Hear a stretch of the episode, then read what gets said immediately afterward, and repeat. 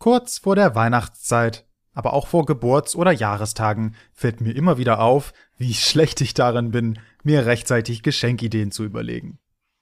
Und weil ich denke, oder zumindest hoffe, dass es auch einige andere gibt, die jetzt auch etwas unter Druck geraten, behandeln wir heute ein Thema, das uns einige Ärgernisse bereiten kann. Es geht nämlich um Log-Angebote. Besonders zu Geschenkzeiten findet man nämlich in Einkaufszentren, aber auch auf Online-Shops immer wieder Werbung, die vielleicht genau das Produkt verspricht, was wir wollen. Und das zu einem unschlagbaren Preis. Dabei ist es gar nicht so unwahrscheinlich, dass dieser Laden dieses Produkt gar nicht mehr vorrätig hat und wir dann doch mit leeren Händen dastehen, wenn es an die Geschenke geht. Was genau sind Log-Angebote? Wie versuchen sie, mich reinzulegen und wie kann ich mich dagegen schützen? All das gibt es jetzt. Mein Name ist Dorian Lötzer. Willkommen bei Genau genommen.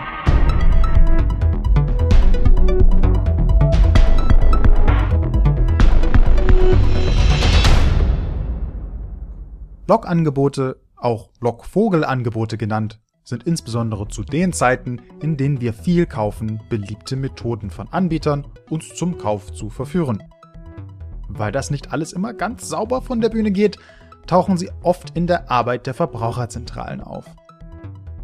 Heute spreche ich deswegen mit zwei Kolleginnen aus der Marktbeobachtung der Verbraucherzentralen. Sie erklären mir, was man genau unter Log-Angeboten versteht, wie wir davon übervorteilt werden können und warum sie einen Aufruf gestartet haben, um das Problem besser zu verstehen. Ja, Log-Angebot oder Log-Vogelwerbung bedeutet, dass ein Unternehmen mit besonders attraktiven Produkten oder Preisen wirbt, die dann aber vor Ort in dem Laden nicht oder nicht mehr verfügbar sind. Ziel solcher Werbung soll es sein, dass Verbraucher, wenn sie denn schon mal in dem Laden sind, andere Käufe tätigen. Also die meisten kennen das. Ein Discounter wirbt im Prospekt oder auf der Internetseite mit einem attraktiven Angebot, zum Beispiel mit einem günstigen Elektrobike. Dieses ist dann aber bereits vergriffen, als er in den, ins Geschäft kommt. Und dann ist so die, die Überlegung, wenn ich dann schon in dem Laden bin, kaufe ich vielleicht noch etwas anderes und sei es am Ende nur die Milch, die ich ohnehin noch besorgen musste. Und das zeichnet eben Lockvogelangebote oder Lockvogelwerbung aus. Carola Elbrecht hat mir erklärt, dass Log-Angebote traditionell darauf ausgelegt sind, mit besonders attraktiven Angeboten Kundinnen in das eigene Geschäft zu locken. Der Clou dabei, das Produkt selbst muss extrem begehrt sein. Je begehrter das Angebot, desto eher geht man in den Laden. Sobald man dann aber im Laden ist, stellt man fest, hoppla, das Produkt ist ja schon ausverkauft. Wie ärgerlich. Aber wenn man schon mal da ist, kann man sich ja umschauen und vielleicht noch was anderes kaufen. So hat der Laden was verkaufen können, indem er mit einem ganz anderen Produkt geworben hat, das er gar nicht mehr vorrätig hatte. Und das passiert nicht nur im nächstgelegenen Einkaufszentrum. Im Onlinehandel gestaltet sich die Situation ähnlich. Also ein, ein Shop wirbt auf seiner Internetseite mit zum Beispiel günstigen Schuhen, die äh, angeblich verfügbar sind und die auch innerhalb weniger Tage geliefert werden können. Tatsächlich wartet der Käufer aber über Wochen auf die Belieferung oder gar Monate und äh, ja genau und letztlich erhält er dann doch nicht das gewünschte Produkt. So ein Log-Angebot sieht im Onlineshop also ähnlich aus wie im Laden. Klar, der Lockeffekt ist der gleiche. Wenn man schon mal auf dem Online-Shop ist, guckt man sich vielleicht auch ein bisschen um und kauft noch etwas, was eigentlich gar nicht so konkret geplant war. Aber es gibt einen entscheidenden Unterschied. Im Online-Shop kann man nicht immer so gut erkennen, ob die Ware jetzt tatsächlich auf Lager ist oder nicht. Das heißt, da, wo ich im normalen Laden vielleicht enttäuscht war, dass das E-Bike schon ausverkauft ist, greife ich im Online-Shop zu und kaufe das Produkt, weil mir ja gesagt wird, dass es lieferbar ist. Nur ist es im Online-Shop genauso wenig auf Lager wie im Laden. Ich bin also nicht nur gelockt worden, sondern habe auch mehr Geld ausgegeben, als wenn ich zum Beispiel die von Carola Elbrecht beschriebene Milch nur dazu gekauft hätte. Insbesondere jetzt in der Vorweihnachtszeit freuen wir uns, wenn wir eine super Geschenkidee haben und es als sofortig lieferbar beschrieben wird. Dann wochenlang vergeblich darauf zu warten, nur um an Weihnachten doch mit leeren Händen dazustehen, ist echt ärgerlich. Um das Problem besser zu verdeutlichen, hat Carola Elbrecht ein paar Beispiele aus ihrem Arbeitsalltag mitgebracht. Ja, in, in einem Fall ähm, bestellte ein Verbraucher ein Klimagerät und bezahlte dieses auch. Das waren ungefähr 800 Euro und die Ware wurde eben auch als sofort verfügbar und, ähm, und lieferbar äh, auf der Webseite angepriesen. Es hieß dort Lieferzeit ähm, sieben bis zehn Werktage. Der Verbraucher erhielt ähm, das Klimagerät nicht, musste mehrmals nachfragen. Er wurde immer wieder vertröstet mit irgendwelchen Hinhaltetaktiken und dann hieß es auf einmal, dass sich die Lieferzeit jetzt von auf ähm, sechs bis acht Wochen verlängern wurde.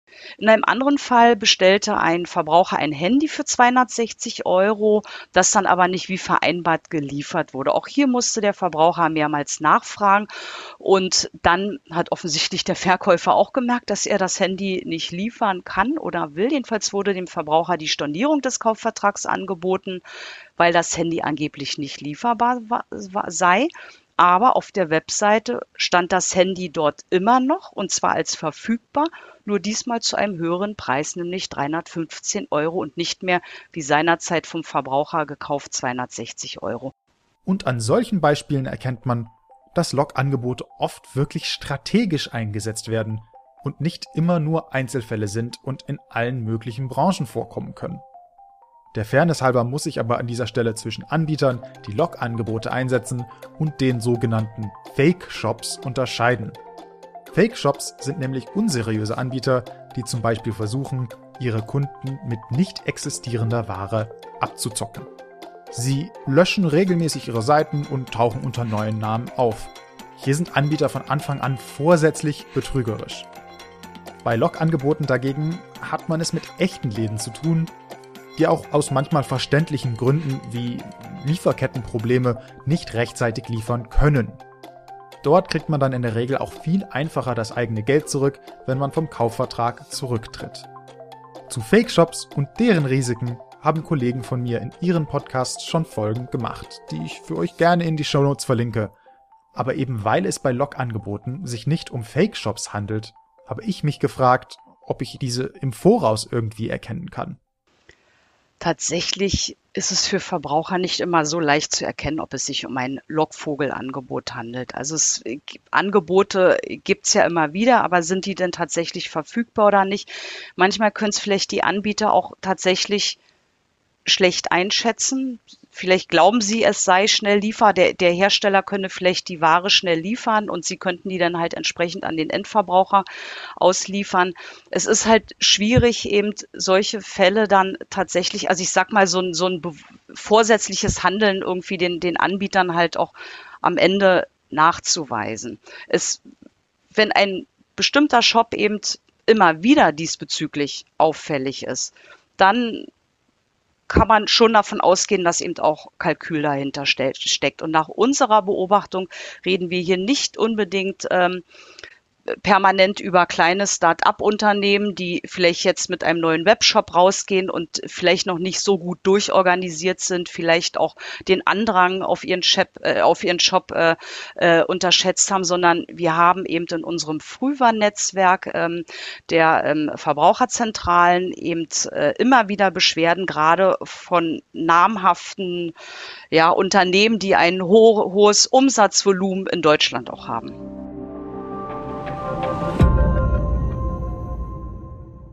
Diese Nutzung von Log-Angeboten beschränkt sich aber nicht nur auf typische Online-Shops. Ein weiterer Bereich, wo sie immer wieder auftreten, ist der Telekommunikationsbereich. Das liegt ja auch nahe. Handys gehören immer wieder zu den begehrtesten Produkten, die Jahr für Jahr gekauft werden. Ein weiterer Vorteil für Anbieter? Hier ist es auch mittlerweile gang und gäbe, dass neue Handys im Kombipaket mit Langzeitverträgen verkauft werden also sind wir oft eher bereit, solche Deals einzugehen. Katrin Steinbach ist auch Teil der Marktbeobachtung der Verbraucherzentralen und hat mir erklärt, wie das in der Praxis aussieht. Genau, also im Bereich Telekommunikation gibt es verschiedene Beispiele. Also oft betrifft es besonders beliebte Produkte, bei denen Lieferschwierigkeiten aber schon bekannt sind oder von Lieferproblemen auszugehen ist. Also in letzter Zeit waren das vor allem, ähm, betraf es vor allem die Spielekonsole, die teilweise als sogenanntes Bundle zusammen mit einem Mobilfunkvertrag oder ähnlichem verkauft wurde. Und die Händler werben dann mit kurzen Lieferzeiten von wenigen Tagen. Die Verbraucherinnen und Verbraucher freuen sich. bestellen das Produkt und bekommen es teilweise aber erst Monate später ähm, geliefert oder gar nicht. Und wenn man das Produkt in Kombination mit einem Handyvertrag verkauft, ist es für die Unternehmen natürlich noch besonders lukrativ, weil Handyverträge normalerweise 24 Monate laufen. Das heißt, hier haben wir eventuell noch lange Vertragslaufzeiten und es ist dann besonders aufwendig, vielleicht wieder vom Vertrag ähm, zurückzutreten. Hier gilt also quasi derselbe Ansatz der Anbieter wie beim regulären Online-Shop. Was es aber zumindest in meiner Meinung noch problematischer macht, sind diese besagten Kombi-Angebote. Es geht ja dann nicht darum, dass ich ein Handy kaufen will und dann noch, weil ich gerade eh einkaufe, was anderes Kleines dazu kaufe. Nein, ich kaufe ein Handy mit einem Handyvertrag, um beide Teile des Pakets zu kriegen und zu nutzen. Und wenn ich dann schon meinen Vertrag bezahle, ohne das Handy zu haben, habe ich quasi nur die Hälfte von dem Paket, das mir als Ganzes zusteht. Also das ist tatsächlich auch vielleicht das spezielle Problem im ähm, Telekommunikationsbereich im Verhältnis zum normalen Online-Shopping, dass es durchaus vorkommt, dass man ähm, ja vielleicht schon den Vertrag äh, bekommt und auch die SIM-Karte. Ähm, klar, die SIM-Karte, dann hat man ja in der Regel das Handy, was man noch braucht, aber das läuft dann in der Regel schon und man hat gleichzeitig noch nicht das gewünschte Produkt ähm, in der Regel halt eben das neue Handy, was man haben möchte und ähm, zahlt aber schon monatlich. Und ähm, das ist natürlich dann ein größeres Problem, als wenn man vielleicht nur mit einem Produkt in äh, Vorleistung geht. Und es wäre ja eine Sache, wenn das nur daran läge, dass die Lieferketten im Moment unter enormem Druck stehen und die Anbieter schlicht nicht an die Produkte kommen. Das Problem ist, dass die Händler von Zulieferern natürlich abhängen. Also da können Lieferengpässe durchaus mal vorkommen. Aber wenn man mit kurzen Lieferzeiten bei Produkten wirbt, bei denen eine hohe Nachfrage erwartet wird oder sogar schon bekannt ist, reicht es nicht, wenn man jetzt überspitzt formuliert nur zwei Produkte vorrätig hat. Und Verbraucherinnen und Verbraucher berichten dann, dass auch dann noch mit kurzen Lieferzeiten weiterhin geworben wird im Telekommunikationsbereich, wenn ihnen schon mitgeteilt wurde, dass das Produkt zurzeit gar nicht lieferbar sei. Hier sieht es dann also wieder ähnlich aus wie bei den Beispielen von Carola Elbrecht vorhin. Auf der einen Seite sagen Anbieter, dass sie momentan Lieferschwierigkeiten haben und die Produkte nicht erhältlich sind, und auf der anderen Seite sieht man aber die Angebote, auf die man vergeblich wartet, immer noch online. Vielleicht geht es euch hierbei ähnlich wie mir und ihr merkt, dass es bei diesen Log-Angeboten verschiedene Facetten gibt. Manche Shops sind einfach zurzeit überfordert und haben verständliche Lieferprobleme, wenn man etwas bestellt. Bei anderen scheint es fast so, als wäre ihnen egal, dass sie die Ware nicht liefern können Hauptsache, die Kunden bestellen fleißig weiter.